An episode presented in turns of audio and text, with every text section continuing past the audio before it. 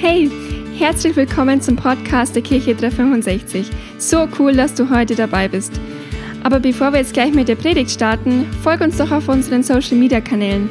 Du findest uns mit dem Namen Kirche 365 auf Instagram, Facebook und YouTube und abonniere doch einfach diesen Podcast. Wenn du Lust hast, bei einem Gottesdienst auch mal persönlich dabei zu sein, dann klick dich einfach mal auf unserer Website. Da bekommst du alle Infos, die du brauchst. Wir freuen uns auf dich. Und egal, von wo du gerade zuhörst, wir hoffen, dass die Botschaft zu dir spricht. Ich bin übrigens die Sami und ich wünsche dir jetzt ganz viel Spaß beim Zuhören. Und ich habe es gerade schon gesagt, aber jetzt auch nochmal extra für dich im Podcast. Auch an dich einen wunderschönen guten Morgen oder guten Mittag oder guten Abend, wann auch immer du jetzt online dabei bist. Schön, dass du dich reingeklickt hast.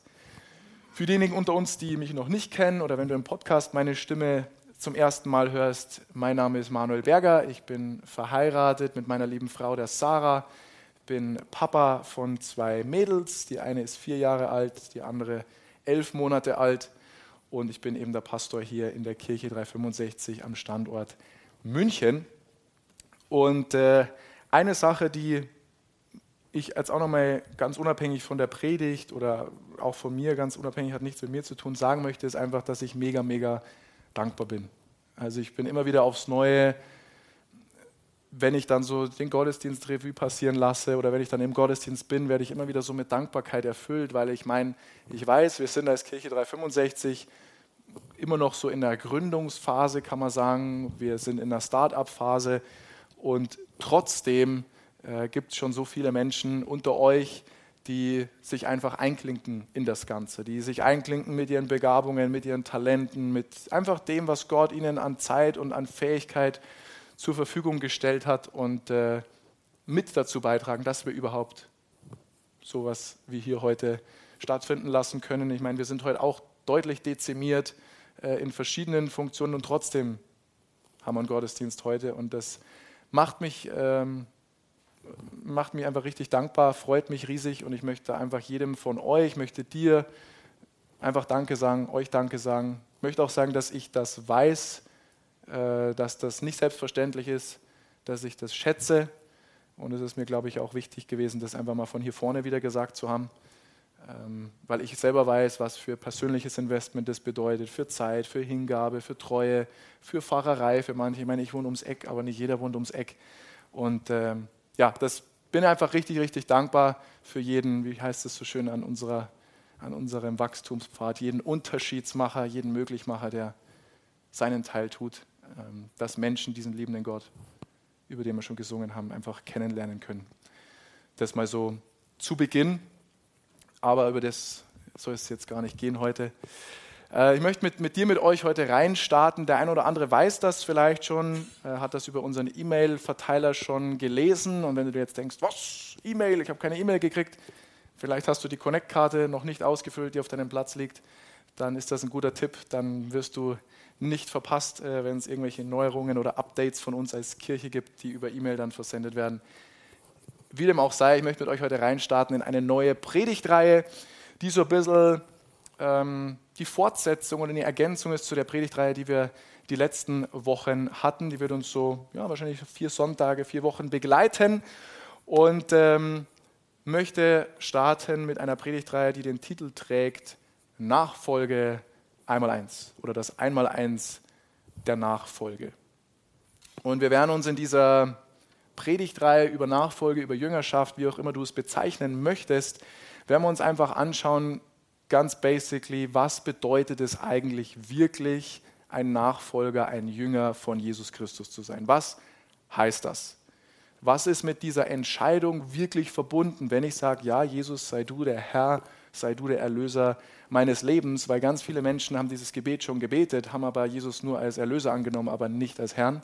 Und wir wollen uns aber anschauen, was bedeutet es, wenn ich sage, Herr Jesus, du bist mein Herr und mein Erlöser weil das gehört beides zusammen. Und wir schauen uns das an aus der Perspektive der ersten Jünger von Jesus. Das ist so ein bisschen das, wie wir das machen wollen. Und äh, möchte auch gleich so die, die unbewusste Erwartungshaltung oder so mal ab, äh, aufklären oder, oder klarstellen, den Rahmen abstecken, weil die Predigtreihe wird ein bisschen anders sein, wie ihr das äh, sonst vielleicht von mir gewohnt seid, weil ich habe bei dieser Predigtreihe nicht vor, die klassischen ein, zwei, drei Punkte, die ich sonst immer wieder mal habe, ähm, zu predigen, sondern ich möchte einfach nur Geschichten erzählen.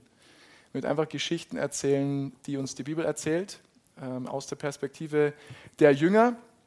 Und meine Einladung oder meine Challenge an uns alle ist, dass du, dass wir unsere Punkte aus dieser jeweiligen Botschaft finden, dass wir herausfinden, was sind die Nuggets für mich, was sind die Dinge, die für mich relevant sind, wo empfinde ich, dass Gott mit mir spricht durch das, was ich gerade höre, weil ich bin davon überzeugt, dass Gott das auch macht, ohne dass ich eins, zwei, drei vor irgendwelche Sachen davor schreibe.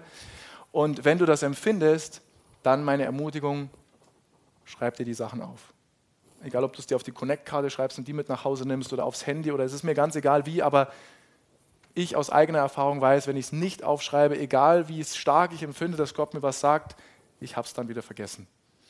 Und deswegen schreib dir die Sachen auf. Wir haben vor, ich glaube, vor zwei Wochen äh, auch über das gesprochen. Hey, wenn wir ein demütiges Herz haben, ein lernwilliges Herz haben, dann gibt uns Gott immer mehr. Dann vertraut uns Gott immer mehr an. Dann sagt Gott uns immer mehr oder sind wir mehr und mehr in der Lage, auch seine Stimme zu hören. Deswegen das so als Ermutigung. Okay, sind wir dabei? Daumen hoch, Daumen runter. Ein bisschen Reaktion brauche ich heute. Okay, Ach, danke. Dann äh, starten wir los. Wir starten im ersten Buch des Neuen Testaments, Matthäus Evangelium, Kapitel 9 ab Vers 9. Also Matthäus 9 ab Vers 9. Ich lese uns das aus äh, der Hoffnung für alle Übersetzung.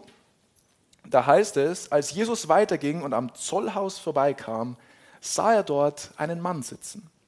Er hieß Matthäus. Jesus sagte zu ihm, folge mir nach. Da stand Matthäus auf und folgte Jesus. Später war Jesus im Haus des Matthäus zu Gast. Viele Zolleinnehmer und andere Leute, die als Sünder galten, waren gekommen und nahmen zusammen mit ihm und seinen Jüngern an dem Essen teil. Als die Pharisäer, die Schriftgelehrten, die religiösen Leiter der damaligen Zeit, als sie das sahen, sagten sie zu den Jüngern, wie kann euer Meister nur zusammen mit diesem Abschaum essen? Jesus hörte das und erwiderte, nicht die Gesunden brauchen den Arzt, sondern die Kranken. Geht und denkt einmal darüber nach, was jenes Wort bedeutet. Barmherzigkeit will ich und nicht Opfer. Dann versteht ihr, dass ich nicht gekommen bin, um Gerechte zu rufen, sondern Menschen, die wissen, dass sie Sünder sind. Mal bis hierhin. Und ich möchte heute so zum Start dieser Predigtreihe unseren Fokus nochmal auf diesen zwölften Vers richten, weil im Vers 12 heißt es nämlich, Jesus hörte das und erwiderte, nicht die Gesunden brauchen den Arzt, sondern die Kranken. Warum mein Fokus auf diesem Vers liegt, hat eigentlich nur damit zu tun, dass ihr den Titel versteht, den ich gewählt habe. Und zwar der Titel, den ich mitgebracht habe, lautet so für den ersten Teil, wo ist der Arzt? Fragezeichen. Wo ist der Arzt? Und wir haben ja gerade so diese paar Verse aus dem Matthäusevangelium gelesen. Und vielleicht ist das dem einen oder anderen von euch auch schon mal aufgefallen, wenn ihr mit Matthäus begonnen habt im Neuen Testament. Der Matthäus startet, in Anführungszeichen, sein Buch. Er startet das Neue Testament der Bibel damit, dass er praktisch den Stammbaum von Jesus erzählt. Dass er vom Stammbaum Jesu berichtet, dass er seine Abstammungsgeschichte aufschreibt oder Genealogie oder wie auch immer man es nennen mag. Und die Frage ist, warum macht Matthäus das? Matthäus hat das gemacht, weil er aus der, der Perspektive eines Juden für Juden geschrieben hat. Und ihm war einfach wichtig, ganz besonders zur damaligen Zeit, klarzustellen, hey, dieser Jesus, von dem gerade gefühlt alle reden, dieser Jesus, der so in aller Munde ist, durch den gerade richtig viele krasse Sachen passieren, die wir uns alle nicht äh, irgendwie erklären können, dieser Jesus ist der versprochene Messias. Er ist der Retter der Welt, er ist der Erlöser, er ist wirklich der Sohn Gottes, auf den wir schon so viele hunderte Jahre gewartet haben. Er ist es. Und was ich dann ganz spannend finde, ist, dass der Matthäus eben in dieser Passage, die wir gelesen haben, Kapitel 9, Vers 9 bis 13, dass Matthäus da eigentlich ein Stück weit seine eigene Autobiografie schreibt. Weil wenn wir uns das bewusst machen, ist es so, dass er dann plötzlich in diesem Text anfängt, von sich in dritter Person zu reden. Ich, meine, ich weiß jetzt nicht, vielleicht haben die, äh, die Kirchenväter damals das dann, als sie die Schriftrollen von Matthäus gefunden haben und da stand ich drin, in Matthäus geändert, um das klarzustellen. Kann auch sein. Auf jeden Fall äh, wird von ihm in dritter Person berichtet und er schildert dann in diesen Versen nichts anderes als seine eigene Bekehrungsgeschichte. Er schildert nichts anderes als dieses, diesen Moment dieser Alles- oder Nichts-Entscheidung, folge ich jetzt Jesus nach oder nicht? Folge ich jetzt Jesus nach oder lasse ich es bleiben? Und ich bin immer dann so ein Fan davon, wenn ich etwas lese, versuche ich mir das ein bisschen vorzustellen. Äh, manchmal scheitere ich, manchmal gelingt es mir besser. Aber wenn wir versuchen, uns mal so in das, was wir, äh, wir gerade gelesen haben, da rein zu versetzen, über Matthäus, über diese Begegnung, die er hatte mit Jesus, wenn wir so vor unser inneres Auge schauen und, wie sagt man in, in, auf Neudeutsch, unser Kopfkino anmachen, ähm, dann ist es ja so, dass uns der Text sagt, dass der Matthäus ein Zöllner ist. Und Zöllner ist nichts anderes wie ein Steuereintreiber, kann man sagen, auf eine gewisse Art und Weise. Das heißt, Matthäus war Jude, er ist ein jüdischer Mann gewesen, der von anderen Juden Geld abkassiert hat, Geld eingenommen hat für die römische Regierung, für das römische Reich, für den Erzfeind sozusagen. Und das Ganze, also wer er ist und sein Job und vor allem für wen er arbeitet, hat, sagen wir mal vorsichtig, hat ihn natürlich zu einer Person gemacht, wo jetzt nicht jeder Juhu geschrien hat, der mit ihm in Kontakt gekommen ist, der nicht bei jedem irgendwie sonderlich beliebt gewesen ist. Ja, weil viele Juden haben mit Sicherheit auch gesagt, hey, oder für viele Juden war er ein Stück weit Abschaum, er war das allerletzte, er war einfach ein Verräter. In Bayern darf man vielleicht sagen, eine richtige Drecksau. So. Ähm, warum? Weil er hat Geld gesammelt. Sie haben gesagt, hey, du, du, du sammelst Geld ein, du treibst Geld ein von den eigenen Leuten, von Leuten aus deinem eigenen Volk für eine Regierung, die kein Interesse hat, uns zu verstehen, die uns nicht versteht, aber auch nicht verstehen will, die die nichts zu tun hat mit unseren Bräuchen, mit, unserer, mit unserem Glauben, mit unserer Tradition, mit unserem Wertesystem und die noch dazu alles dafür oder die sich so aufstellt, dass sie uns immer klein hält, die alles daran setzt, uns einfach als Volk klein zu halten, in der Minderheit zu halten und zu unterdrücken. Für die sammelst du Geld. Was bist du eigentlich für ein Mensch? Wie kann man nur? Und trotzdem lesen wir hier, Matthäus sitzt in seinem Zollhäuschen. Und sagt, hey, von dir kriege ich 800, von dir kriege ich 1000 und von dir, ah, warst du nicht der, den ich letztens irgendwie mitgekriegt habe, dass du schlecht über mich geredet hast? Du schuldest mir hm, 28.000. Ja, Matthäus, das kannst du nicht machen. Wir kennen uns doch, weißt du, ich bin's ja, es tut mir schon leid, aber ich kann mir das nicht leisten. 28.000, du kennst doch unsere Situation, wir können uns das nicht leisten. Ach so, ihr könnt euch das nicht leisten. Ja, ist mir egal. Du schuldest mir 28.000. So können wir uns das ein bisschen vorstellen. Und natürlich hat ihn das jetzt nicht bei jedem in der jüdischen Bevölkerung unbedingt beliebt gemacht. Ja, wahrscheinlich hat er vielleicht sogar ein paar eigene oder Feinde in den eigenen Reihen gehabt sagt man ja. Aber eigentlich im Großen und Ganzen hat er schon das beste Leben gehabt. Weil, wenn wir so überlegen, regierungstechnisch war er safe. Er war auf der sicheren Seite, was die Regierung betrifft. Die haben ihm nichts getan, obwohl es die Feinde waren. Ja, aber er war äh, Diplomat, Diplomatenstatus, unantastbar, weil sie haben gewusst, hey, der treibt für uns Unmengen an Geld ein. Der, der ist ein guter, so, dem, dem tun wir nichts der kriegt keinen Ärger mit den, mit den Römern, keine Razzia, sonst irgendwas, der ist auf der sicheren Seite, kein Problem. Und so wie Matthäus das gehandhabt hat, war, er hat sich eine goldene Nase dazu verdient. Der hat einfach überall noch extra was abgezwagt, also der hat richtig, richtig gut Geld verdient. Hat auch natürlich trotzdem ein paar Freunde gehabt, wahrscheinlich in anderen äh, Gefilden oder anderem Milieu, anderen Gesellschaftsschichten, aber er hat auch Freunde gehabt.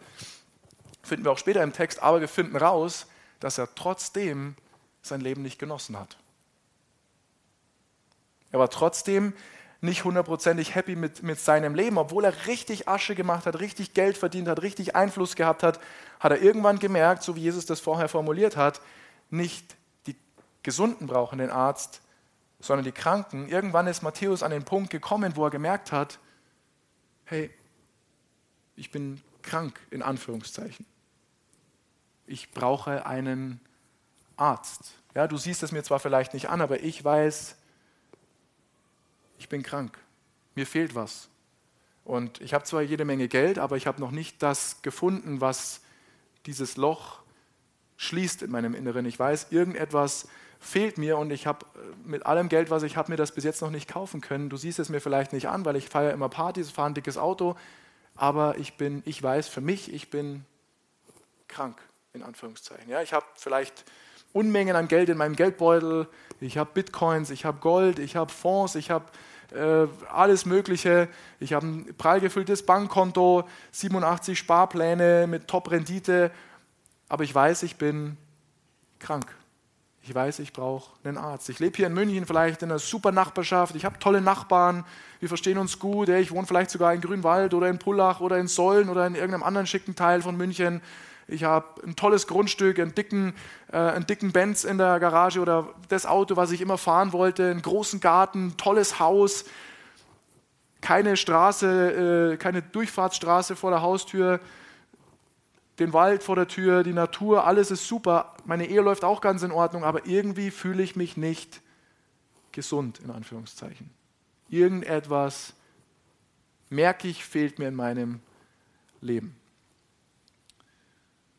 Und ich habe das ja vorletzte Woche schon so ein bisschen an einem Beispiel von mir erzählt, aber wer von euch hatte auch schon mal so Momente, wo du eigentlich alles gehabt hast, aber trotzdem gemerkt hast, irgendwas passt nicht, irgendwas fehlt mir in meinem Leben.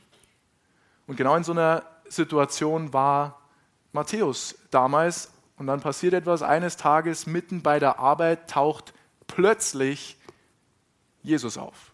Und es ist auch was, was ich immer wieder so begeisternd finde an Gott, dass er eben nicht auf das wartet, bis wir es endlich einmal durch diese Tür in die Kirche geschafft haben und hier sitzen und durchgehalten haben, bis zur Predigt nicht davor eingeschlafen sind, ähm, sondern er ist nicht davon abhängig, ob die Tür jetzt offen oder geschlossen ist. Jesus kommt uns entgegen. Er kommt uns entgegen und zwar genau dann in unserem Alltag, wo wir nicht damit rechnen, genau dann in unserem Alltag, wo wir alleine sind, wo wir uns alleine fühlen, wo wir, wo wir vielleicht überfordert sind, wo, wo wir denken, wir sind allein und, und keiner interessiert sich für uns, genau da kommt Jesus uns entgegen und taucht immer wieder auf. Und warum macht Jesus das? Warum macht Gott das? Weil er eine unstillbare Sehnsucht hat nach Beziehung mit dir. Das ist der einzige Grund. Gott macht das nicht, weil er sich denkt, oh, ich brauche ein paar mehr fleißige Bienchen für meinen Bienenstock, Gott macht das, weil er einfach sich sehnt, von dir und von mir und von uns zu hören, wie es dir geht. Auch wenn er es weiß, will er es trotzdem hören. Ich weiß auch, dass Sarah mich liebt, trotzdem will ich es immer wieder hören. Ich weiß auch, dass meine Mädels mich lieben, trotzdem will ich es immer wieder hören. Und Gott geht es um ein Vielfaches mehr so mit dir und mit mir und mit uns. Und wenn wir jetzt nochmal an Matthäus denken, ist es ja so, dass im Endeffekt drei Worte von Jesus gereicht haben, um sein ganzes Leben komplett zu verändern. Folge mir nach. Drei Worte. Noch dazu drei einfache Worte. Also es ist jetzt nicht so, dass ich die äh, theologische Aus äh, Auslegung dieses Satzes nicht verstehen könnte oder als wäre das irgendwie so ein äh, durch die Blume anders gemeinter Satz oder als wäre das ein doppeldeutiger Satz, der ist schon ziemlich eindeutig. Folge mir nach. Und wir müssen uns das vorstellen. Jesus läuft an diesem Zollhäuschen vorbei. Er sieht Matthäus. Er läuft an diesem Zollhaus vorbei, wo ein gestandener Mann mitten bei der Arbeit ist. Und er sagt im Vorbeigehen, folge mir nach und werde mein Jünger. Und was passiert? Matthäus sagt nicht, Entschuldigung, wir sind Sie überhaupt? Ich kenne Sie nicht. Wer sind Sie? Wenn Sie gerne über dieses Thema Jüngerschaft oder Nachfolge mit mir sprechen möchten, in einer Stunde habe ich Pause, dann können wir gerne einen Termin machen, dann können wir darüber reden und uns austauschen. Und dann sage ich Ihnen meine Meinung, Sie bringen mir Ihre Argumente und dann bewege ich das drei Tage und dann treffen wir uns wieder und dann machen wir eine Entscheidung oder wir machen einen Folgetermin. Das macht Matthäus nicht. Jesus kommt dahin, sagt drei Worte Und Matthäus sagt kein Wort. Niente, nothing, wie die Cola, Zero. Sagt gar nichts. Und was macht er? Stoppt mit der Arbeit und geht.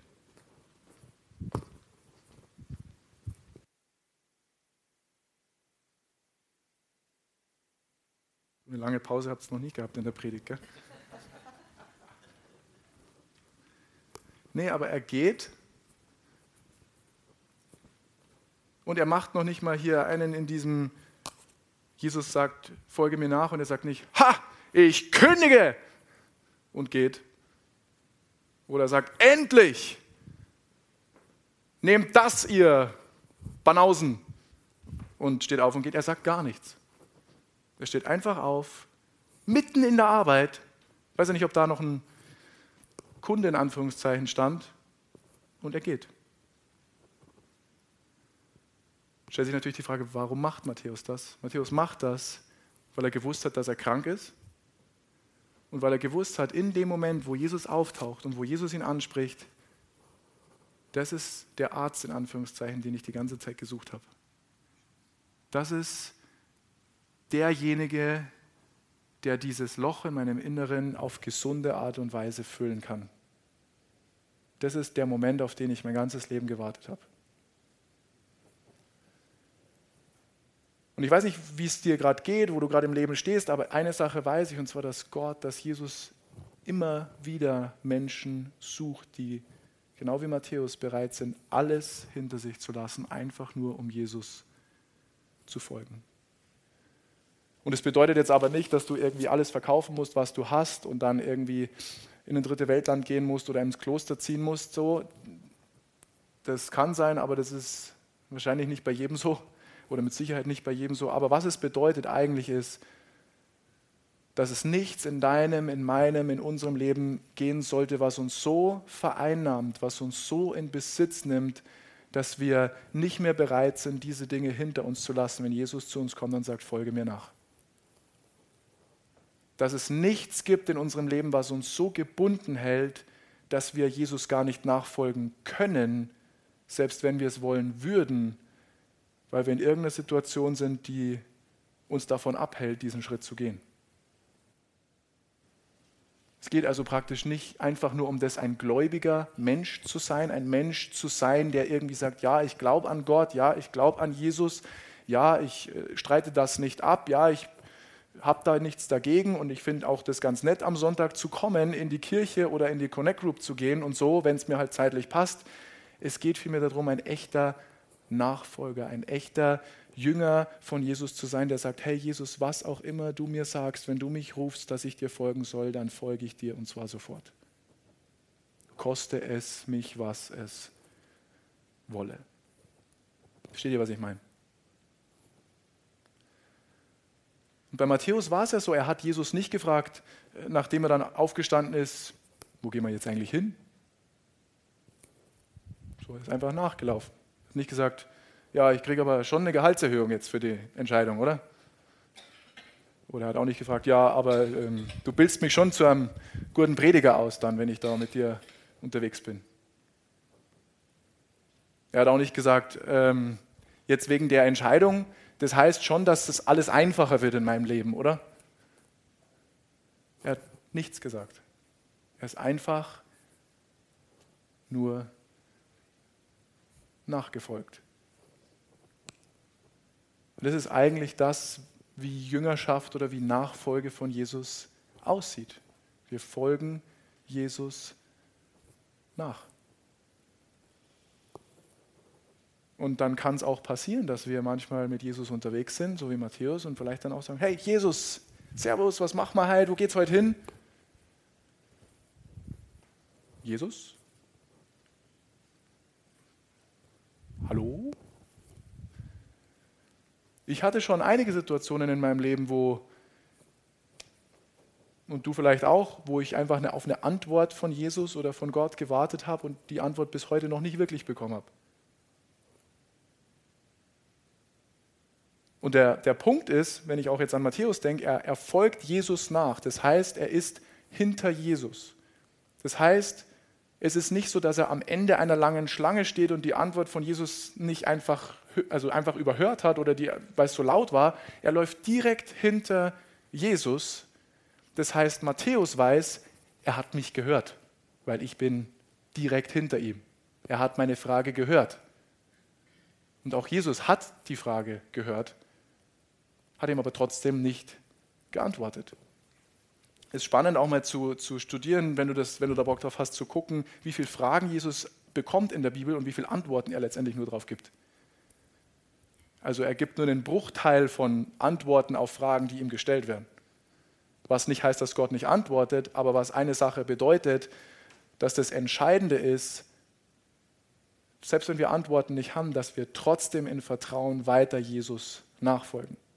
Weil die Antwort werden wir bekommen, aber nicht immer an dem Punkt, wo wir sie gerne hätten. Und dann heißt es aber, so lange nachzufolgen und das auszuhalten, dass du nicht gleich die Antwort bekommst, die du gleich gerne jetzt hättest. Weil der Punkt ist, wenn wir das machen, eine Sache wird automatisch passieren, wenn wir dranbleiben und Jesus nachfolgen. Wir werden erstens immer da sein, wo Jesus ist. Wir werden das sehen, was Jesus sieht. Und wir werden das tun, was Jesus tut. Amen. Und das Lustige oder das Faszinierende ist, auch wenn wir an unseren Text zurückdenken, es heißt in, in Vers 10 ja dann, äh, dass direkt nachdem Matthäus diese Begegnung mit Jesus gehabt hat und dann seinen Job hingeschmissen und gekündigt hat, dass er dann direkt im Anschluss eine fette Party schmeißt. Matthäus schmeißt eine fette Party und er lädt dann Jesus und seine Jünger mit ein, packt sie mit auf die Gästeliste, neben lauter Leuten, von denen Matthäus gewusst hat, hey, der und der und der und der, mein Freund, der Spätzl, der Arbeitskollege, der Bekannte, die sind alle mindestens genauso krank wie ich. Denen fehlt genau das Gleiche, was mir auch fehlt. Ich kenne die ja. Das sind ja meine Pappenheimer. Und ich lade die alle ein, die müssen auch diesen Jesus kennenlernen. Und Jesus sagt dann, hey du Matthäus, gar kein Problem, ich komme vorbei, lade sie alle ein, wir machen eine fette Party. Und ich weiß nicht, ob du das genauso spannend findest oder ob ihr das genauso spannend findet wie ich, aber mich fasziniert es, dass Matthäus, nachdem er eine Begegnung mit Jesus gehabt hat, zu einem Evangelisten wird und die einzigen Menschen, die er erreichen kann, sind die Menschen, die genauso krank sind wie er, beziehungsweise die auch wissen, dass sie krank sind und einen Arzt brauchen.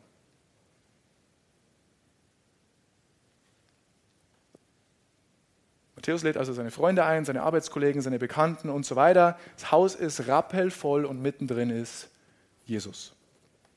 Und das Learning für uns ist, das bedeutet, Jesus liebt es, in einem Raum zu sein mit Leuten, die wissen, dass sie krank sind, in Anführungszeichen. Die wissen, dass ihnen etwas fehlt und die auf der Suche sind nach einem Arzt. Nicht die Gesunden brauchen den Arzt, sondern die Kranken, sagt er dann. Das heißt, Jesus will einfach gerne mit Menschen zusammen sein, die wissen, dass sie ohne ihn nicht okay sind. Jesus ist gerne mit Leuten unterwegs, die wissen, dass es ihnen eben ohne ihn nicht gut geht und dass sie ihn einfach brauchen. Aber die Frage, die sich mir dann trotzdem stellt, vielleicht geht es euch ja ähnlich, in Vers 11, ich lese nochmal schnell ab Vers 10 und dann 11, später war Jesus im Haus des Matthäus zu Gast. Viele Zolleinnehmer und andere Leute, die als Sünder galten, waren gekommen und nahmen zusammen mit ihm und seinen Jüngern an dem Essen teil. Vers 11. Als die Pharisäer das sahen, sagten sie zu den Jüngern, wie kann euer Meister nur zusammen mit dem Abschaum essen? Die Frage, die sich mir stellt, wie zum Henker haben jetzt die Pharisäer von dieser Party mitbekommen? Wer hat, woher wissen die das schon wieder? Wo, wie kann es sein, dass religiöse Menschen so neugierig sind? Dass die immer alles wissen. Wie, wie haben sie es überhaupt geschafft? Ich meine, die waren mit Sicherheit nicht mit Matthäus befreundet, in die Gästeliste von Matthäus zu kommen und bei ihm auf seiner Hausparty zu sein. Und drittens, Wieso um alles in der Welt mischen sie sich dann auch noch in Angelegenheiten ein, die sie überhaupt nichts angehen? Ich finde das total spannend, aber das zeigt mir auch, dass die Tendenz so ist, dass es wahrscheinlich immer mindestens eine religiöse Person gibt, die scheinbar vergessen hat, dass sie auch krank ist, dass es auch noch einen Bereich in ihrem Leben gibt, der nicht in Ordnung ist, die aber denkt, bei mir ist alles super, alles einwandfrei, ich bin so super und so toll und die aber Kommentare und Meinungen für alle anderen hat. Äh, das sollst du ändern und übrigens bei dir passt das nicht und das ist übrigens bei dir nicht in Ordnung und das, was du machst, ist Sünde, aber bei mir, na, bei mir brauchst du nichts sagen, weil ich kenne mich aus, ich habe alles gelesen, studiert und Theologie und Bachelor, Master, Professor, so. Und dann sagen sie auch hier, wie kann euer Meister mit diesem Abschaum essen? Die sich dann auch noch für was Besseres halten wie alle anderen. Und für mich ist es so, so wichtig für mich selber, aber ich wünsche mir das für uns alle, dass wir echt mit Gottes Hilfe und mit der Hilfe des Heiligen Geistes darauf achten, dass wir niemals zu dieser Person werden. Dass wir niemals zu dieser Person werden. Und meine Story aus, aus meinem Leben, du kannst gerne schon mal nach vorne kommen, Freddy. Ich bin in einem gläubigen Elternhaus aufgewachsen. So, ich habe irgendwie den Glauben durch die Muttermilch bekommen. So, das war für mich immer präsent, war bei uns zu Hause immer präsent. Aber trotzdem hatte ich dann eine Zeit in meinem Leben, wo ich mit Gott nichts zu tun haben wollte, wo ich irgendwie gedacht habe, ich kann es besser, so 17, 18, 19, 20. Ich meine, ich hatte auch Fragen, wo ich eben keine Antwort bekommen habe und wo ich dann gedacht habe, statt jetzt weiter nachzulaufen, ich verstehe das nicht, ich verstehe dich nicht. Warum passiert das? Warum passiert das mir? Warum passiert das uns als Familie?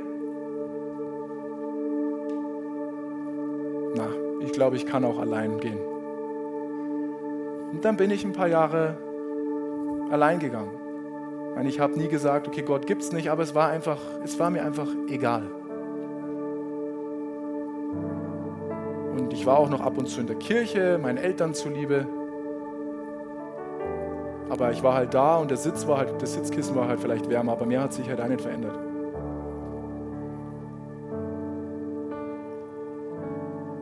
Und so gingen ein paar Jahre und ich kam dann schon irgendwie an einen Punkt, wo ich gemerkt habe, wenn du jetzt so weitermachst, könnte das schon auch kritisch werden, sagen wir es mal vorsichtig, mit dem Älterwerden. Wenn du so weiter becherst, wenn du weiter so viel Alkohol trinkst, wer weiß, ob du dann mal 30 Jahre alt wirst. Das hatte ich in einem der wenigen hellen Momente wahrscheinlich zwischendurch einmal. Und ich wusste, ich habe viele Probleme in meinem Leben. Das wusste ich. Und ich habe auch versucht, aus diesem Problem irgendwie rauszukommen. Und es hat einmal kurzzeitig funktioniert, hat vielleicht einmal einen Monat funktioniert. Und dann habe ich gedacht, jetzt bin ich durch und dann Rückfall und dann war es noch kleiner mit Hut.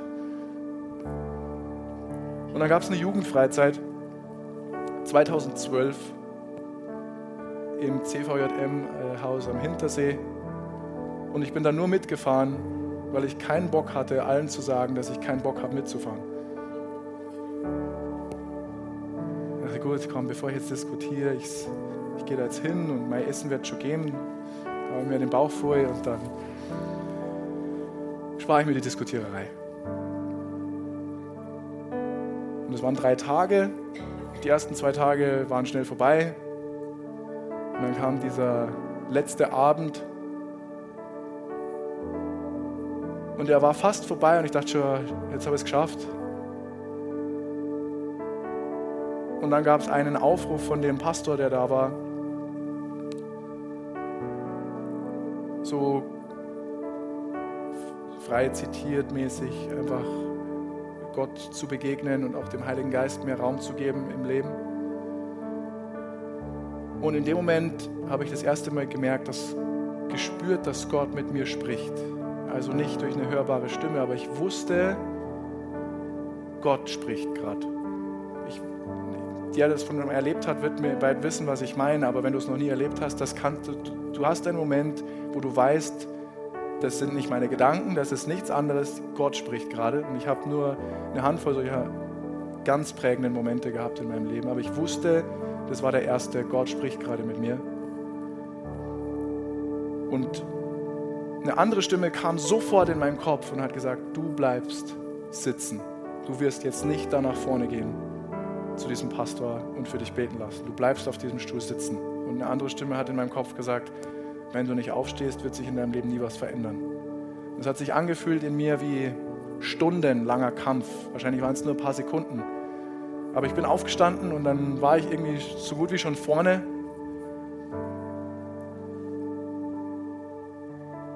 Und da bin ich Gott begegnet.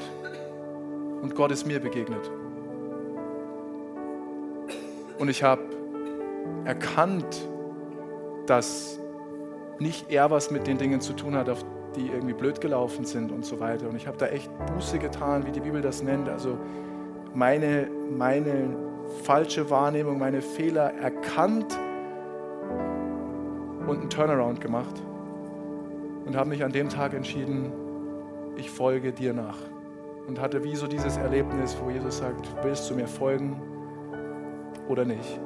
Und ich habe gesagt, ich folge dir. Und von da an bin ich all in unterwegs gewesen. Aber die Frage ist jetzt natürlich, wie, wie sieht es bei dir aus? Wer, wer bist du? Bist du ein Christ? Bist du ein Nachfolger? Bist du weder noch? Willst du wirklich Jesus folgen? Bei dir daheim, in deiner Arbeit, in der Uni, mit den Kollegen? Willst du Gott folgen, nur wenn es oben auf dem Berg bist oder auch wenn es durch ein Tal geht. Wenn es gut läuft, wenn es schlecht läuft, wenn der Sturm tobt oder nur wenn die See ruhig ist.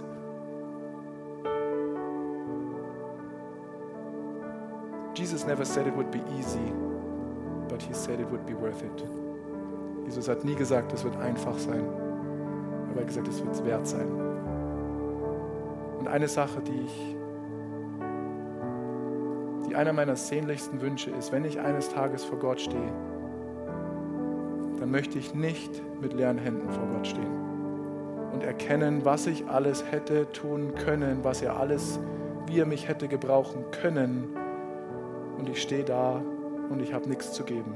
Und alles, was ich habe, ist Schall und Rauch und ist verpufft. Und ich möchte vor Gott stehen mit vollen Händen in dem Wissen, ich habe mich immer dahin schicken lassen, ich bin dir immer dahin gefolgt, wo du wolltest, dass ich hingehe. Und dass das, was bleibt, etwas ist, was ewige Frucht hinterlässt im Himmel und was vor allem Menschenleben rettet vor der Hölle. Das ist meine Sehnsucht. Und ich empfinde echt, dass, dass Gott heute nochmal ganz neu so vor deinem, vor meinem, vor unserem Zollhäuschen vorbeiläuft, vor unserem Zollhäuschen steht wie bei Matthäus und dich vielleicht nochmal ganz neu oder dich zum ersten Mal auffordert, folge mir nach. Und ich bringe dir bei, ein Jünger zu sein, ein Nachfolger zu sein. Und ich werde einfach ein kurzes Gebet beten, wenn du sagst, ja, ich sage ja dazu, dann bete dieses Gebet, diese Einladung, Jesus wirklich nachzufolgen. Mir einfach nach und Jesus wird dich durch den Heiligen Geist lehren, was es bedeutet, ein Nachfolger zu sein und was dein nächster Schritt ist. Himmlischer Vater, ich danke dir, dass du mich liebst. Jesus, ich will dir folgen. Ich glaube, dass du der Sohn Gottes bist. Ich glaube, dass du für meine Sünden am Kreuz gestorben bist. Ich bitte dich um Vergebung für meine Schuld. Und ich lade dich ein, sei du jetzt der Herr und Erlöser meines Lebens. Ich will dir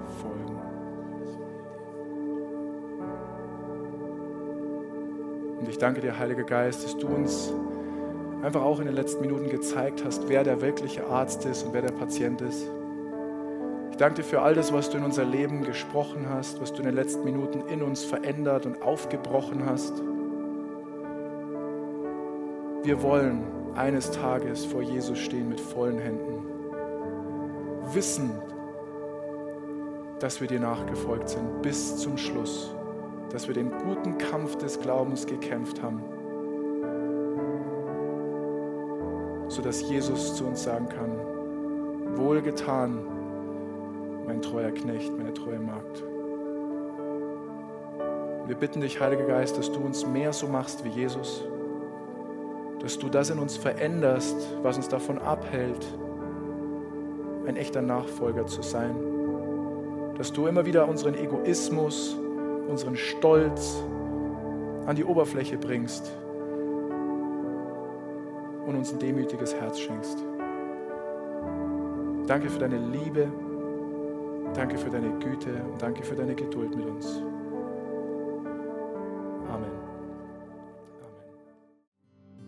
Ich finde die Predigten von unserem Podcast einfach immer so cool. Ich bin mir sicher, dass auch du von dieser Botschaft viel mitnehmen kannst. Wir freuen uns immer von dir zu hören, egal ob du irgendwelche Fragen hast oder einfach was Cooles mit Gott erlebt hast. Schreib uns doch einfach eine E-Mail an office.kirche-365.de. Oder wenn du sagst, hey, ich möchte die Kirche gerne auch finanziell unterstützen, klick dich auf unsere Website, da findest du alle Details, die du brauchst. Vielen Dank auch dafür. Und jetzt zum Schluss noch ein Reminder, Gott ist immer für dich. Bis zum nächsten Mal.